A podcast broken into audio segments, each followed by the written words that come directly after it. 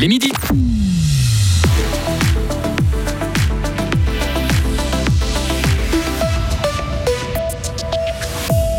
Trois ans de combat et une victoire pour l'abattement d'un petit garçon blessé dans un bus scolaire.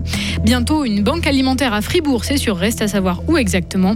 Et puis satisfait de leur mission mais stressé, c'est ce que dit le personnel qui prend en charge des personnes en situation de handicap. Météo, épisode pluvieux euh, demain, amélioration euh, samedi et très doux euh, dès dimanche. Maël Robert, bonjour. Bonjour. Romont devrait mettre en place un transport scolaire adapté pour emmener euh, les enfants à l'école. C'est ce que dit le tribunal cantonal. Il donne ainsi raison aux parents du petit garçon qui avait été blessé au front suite à un freinage d'urgence en 2019. Depuis cet incident, il s'était mobilisé pour que la sécurité des enfants soit assurée dans les bus, qu'ils aient une place assise notamment.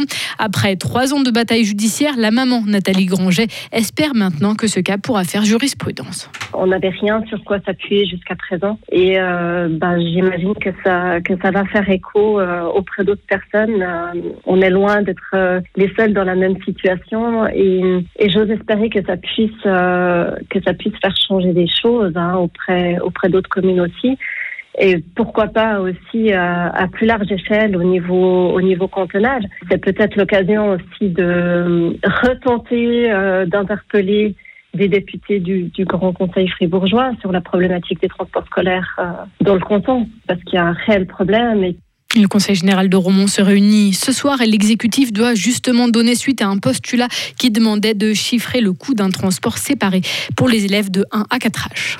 Une banque alimentaire va être créée dans le canton de Fribourg l'an prochain. Hier, les députés de gauche comme de droite se sont accordés sur un soutien financier, une subvention de 60 000 francs pour sa création. Seul hic reste encore à trouver un local, un lieu où de la nourriture pourrait être distribuée aux personnes dans le besoin.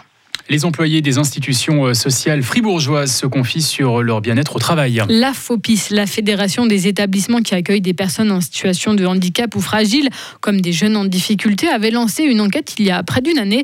Elle voulait connaître le degré de satisfaction au travail de ses 3000 salariés. Elle avait donc élaboré un questionnaire anonyme en lien avec la Haute École de Travail Social de Fribourg. Résultat, Frédéric Antonin, leurs sentiments sont plutôt partagés. Oui, tout d'abord, et c'est positif, leur activité professionnelle a du sens pour eux. Ils le constatent au quotidien.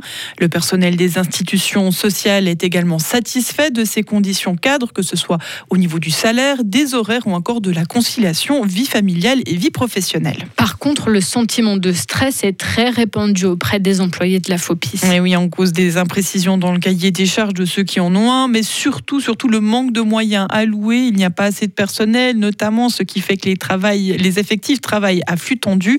Autre point, les situations que le personnel euh, des institutions sociales du canton doit gérer sont de plus en plus complexes depuis quelques années.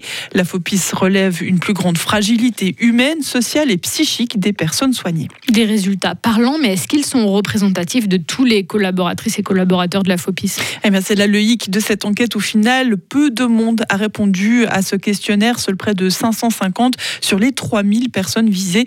Et certains secteurs euh, sont peu représentés dans ces réponses, que regrette la fédération. Mais les réponses fournies seront tout de même utiles afin que des améliorations soient apportées. Merci beaucoup Frédéric. La FOPIS va donc désormais se pencher sur les mesures à prendre.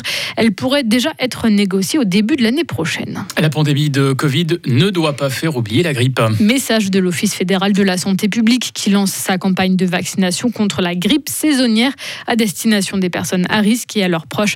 À partir d'aujourd'hui, il rappelle qu'il est possible de se faire vacciner sur rendez-vous chez un médecin ou en pharmacie. Les maçons suisses veulent se mobiliser pour protester contre une possible prochaine dégradation de leurs conditions de travail.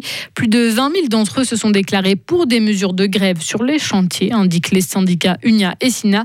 Parmi les changements qui pourraient intervenir, un allongement des journées de travail jusqu'à 12 heures de travail ou encore du travail sur appel. Deuxième jour de grève au transport public Genevois. La mobilisation se serait même renforcée par rapport à hier selon les syndicats de transport. Les trams sont rares sur le réseau de Genève. Les grévistes des TPG demandent toujours une hausse des salaires pour conserver leur pouvoir d'achat. Les femmes devront-elles un jour aussi être obligées d'effectuer un service militaire ou civil? C'est une piste envisagée par le Conseil fédéral qui s'inquiète de voir les effectifs de l'armée suisse fondre.